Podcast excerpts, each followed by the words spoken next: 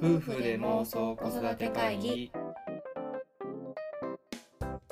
はいどうもつつんです。りさこです。では、えー夫婦で妄想子育て会議、はい。今回も収録していきます。よろしくお願いしまはいすお願いします。はい、えーじゃあ今回はあの YouTube の話をしていこうかなと思うんですけど、結構 YouTube をどれだけ見せるかっていうのはうん。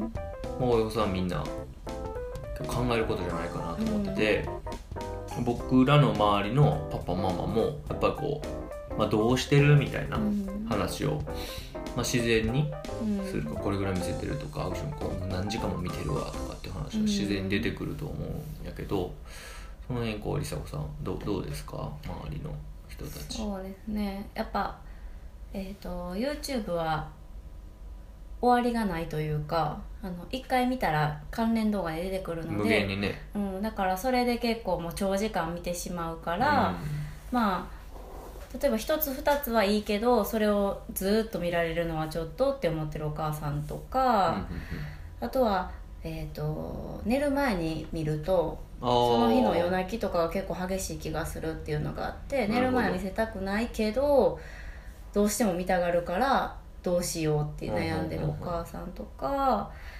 あとは、えー、と YouTube じゃないけどテレビうん。もう朝起きたらテレビをつけてほしいって言って一日中ついてないと、うん。まあ、見てないけどテレビがついてないと嫌？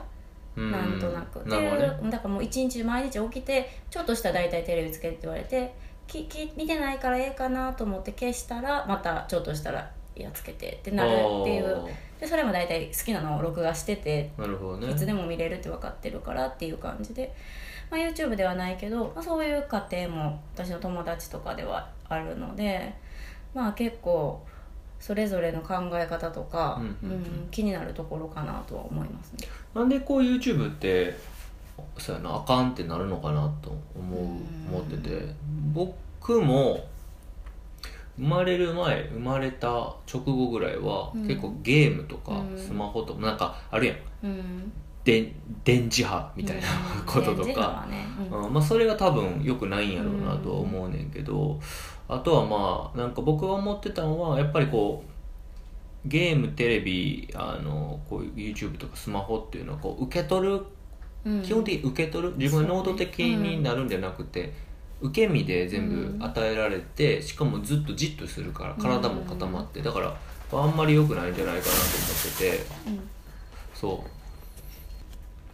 すいませんちょっとゴミ袋がね 倒れて不穏な音がな流れたんですが続けますね。えーっとそうそう、えーでそうなんかこう体固まっちゃうっていうかなんかこう、縮こまっちゃうようなすごい僕はイメージがあって、まあ、運動ののあの基本的にはあの現場にいた人間なのでなるべくやっぱり外とかで遊んでほしいからなるべく見せへん方がいいんちゃうかなっていうふうに思ってたけど梨紗子さんはどうでした？そうですね。私も一緒かな。受動的っていうのがちょっと気になるっていうのとあとはその対人とかうん。対自然とかだと変化が結構あったり、うん。思いがけないものとかがあったりしてこうすごく成長につながりやすいイメージがあるけど対デジタルのものってこう機械的というか、うん。あまりそういうこう変化とかこう何かこれを変えたらこれが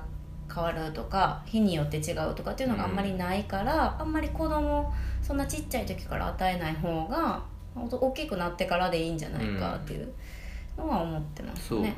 もそも。うん。まあ特に、まあ、まだねテレビテレビで YouTube を見るっていうような環境じゃなくてどっちかといえばうん。みんなスマホだから、うん。こうちっちゃい画面でこううん。ずっとこう見てるっていうのはどうなんかなとう思っんてた、うん。でこう思ってたっていうのは最近僕があいいなって思ったことが、うん。あの言葉がうん。すごい増えたっていうか、うん実際娘が見てる、うん、ちょっとどんな言葉かっていうのは、うん。パッと今は思いつかないんですけど、えどこでそういうこと覚えたん、っていうような。結構いっぱいある。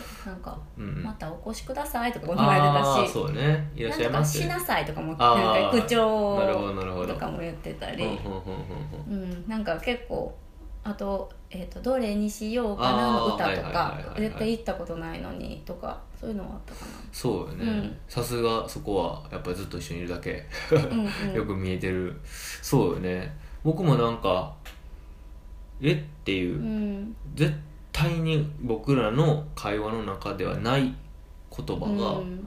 いきなりポンって当たり前のようにポンって出てくる時があって、その時にあのまあまあ汚い言葉でなければいいうん。とは思うけど、語彙が増えるんだなって言葉が増えるんだなっていうのはすごいびっくりして、それってほんまにあの、まあ、テレビ見ててもそうかもしれないけどしすごいいいことなんじゃないかなって思っててだから一つその YouTube うん。スマホのなんかゲームとかっていうよりは YouTube ってこう、うん。話話し言葉っていうか、うんまあ、それ用のねこうアンパンマンが来てとかってこうやってね、遊ぶ動画とかやけどなんかそこで、えー育まれる言葉みたいなのがあるんだなっていうのを感じてて僕はそこはすごいいいいいところだなと思ってて、まあ悪いもんじゃ悪いことばっかじゃないなっていう。そうですね。あれよねあのよく子供の頃こう英語を聞かせて、うん。あの周波数うんかなうん。をあのその英語でしか出てこない音の周波数とかをうんこう脳が、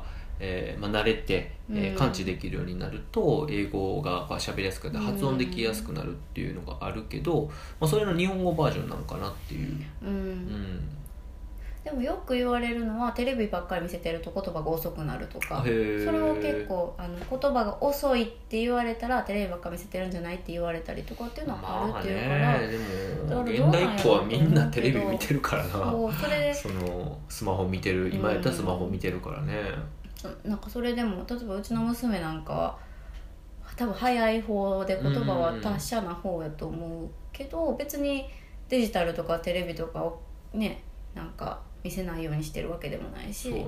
逆に見せないようにしてる家庭がそうね、てうん。言葉がじゃあめっちゃ絶対出るのかって言ったらそうでもないと思うから、そうね。うん単純に聞く言葉の単語が親とかからじゃない言葉があるっていうのは、新しい子供にとっては出会いかなとは思う、あとそのさっきの人気対人とか対自然やと変化があるみたいな話があってんけど、なんか見ててこう「うわー」とか「ううんー」みたいなうん。動画やったらうん。なんとなく理解できる、うん。そのテンションこうテンション高まるところがえなんか面白いみたいなの見てる、うん。たまに結構なんかそんなに変化のない動画を見てるけど、毎回見てるっていうか、うん。あの関連動画とかループ、うん。最終的にこうループしていくっていうか、うん。なんかもっとまた元の動画が関連動画に現れてみたいなんで、結構行くとこまで行くとずっとこう同じものを見る感じやねんけどなんかあれを見た時になんか毎日とか、うん。まちえー毎回うん。同じ動画を見ることでなんかちょっとずつ理解が進んで面白いんかなっていうのを感じてて動画自体に変化はないけど、うん。自分の方に変化があるんかなと思って、うん。言葉をまだ覚えたてやから僕はなんかそっちが結構観察してるとそういうのがあるんじゃないかなと思ってて、うん。があの僕やったらまあサッカーだからサッカーの基礎練って面白くないやんか、うん。でも多分あんまりうままだまだ全然サッカーをしたことがない人にとっては、うん。結構その基礎練でちょっとずつ自分が上手くなって変化していくから、うん。ただの基礎練が結構面白かったりすると思うんだよね、なんかけあのーあとなんか満足したらうん。あもう携帯いらないって言うから、うん。その満足のラインがちゃんと来るから、うんまあ僕はまあほんまに今はうん。とりあえず任せればいいんかなって、うん。そうね。だから YouTube を何歳から見せるかっていうのはちょっとある気がするけど、うんうんそれは結構それこそ0歳でも別に見ようと思ったら見れるし、まあね。1歳からなんか2歳からなんか3歳4歳っていうのはあると思うけどデビューをどこにするか。でも一回見せてハマってしまう子ほとんどやと思う、からそその時にあんまり規制するよりかは子供に任しても結構大丈夫なんやなっていうのは、うん見てて思うね。なんかめっちゃ見る時もあるし、見ててくれたら楽やのにと思ったら5分ぐらいであ 終わる時もあるから。まあ一つね有効利用としてはあのこうし静まってくれるっていうかそうねその間にね実はこうやって家事ができたりとか。うん、ちょっとゆっくりできる時間が基本的にその時間ぐらいしか、うんうんうんうん。寝てる時とね。にあるよね、うんそういう意味ではうまく使えばいいかなとも思うし、うんまあ。体調悪い時とかすごい助かるアイテムではあるから、確かに確かに。なるべく、まあ、任せればいいんかなと、うん。でもまあ、まあ、任せるしかないし、まあ、任せるのもし手放すんやったらコントロールせなあかんから、うん。それは結構まあ大変やし、まあ、僕らの子育ての哲学的にはうん。ちょっと違うかなっていうのはあるんで、まあ、このままある意味まだまだ実験中っていうかうんどうなっていくかなってままたなんか見てる動画の感じももしかしたら変わっていくんかなっていうのもある今はので。ずっと同じの見てるもんねそうそうそう、ん。で昔はアンパンマンのあのライブ映像みたいな,、えー、なんかこうシショーョーの、とかね。うん。うん。映像多かった。でも最近おもちゃほぼおもちゃ。うんでもまあうん。なんかなとか。アンパンマンがメインやけど最近ちょっと違うやつをに手い出してるねな。いいないわとかああいうテレビのやつとか、うん。ちょっと。面白いよね。うん。器用にね操作してうん。関連動画から選んで、そうそうそれで新しい中でドラえもんとかもそれで知ってたし、うんあーそうん。え気に入らんかった？らほら。すぐちょっと見始めてうん。すぐやめてみたいなもうできるようになってるから、うん。まあこの世代はもうタブレットとかスマホはうん。バンバン小さい頃から使いこなせるんだなっていうのも見てたりしますね、まあ、そんな感じで、うん。まあ、任せればいいんじゃないかなと、ね。ある意味信頼してあげればいいんじゃないかな、うん。まあ、それで子供の未来が決まるとはあんま思えないし、まあ、目が悪くなる ぐらいかな。ああそうね。あと夜泣きとかは多少確かにあるかも。ちょっとねこうあの興奮の方に入っちゃってね、そう昨日寝る直前まで珍しく見せてしまった。やっぱり、ねうん寝つきがすっごい悪かったから。ね。興奮う、ん、興奮状態やから、まあ夜はやめると交か感神経優位にはどうしてもなってしそうそうまうそうそう。うちはお風呂入ったらもう基本的にはそうねそこは取り決めとしてやってるとかはちょっとやってるけど、うんうんまあそこら辺もねそれは別に寝るの遅くなってもいいんやったら見てもいいかもしれないし。うんうん。うん。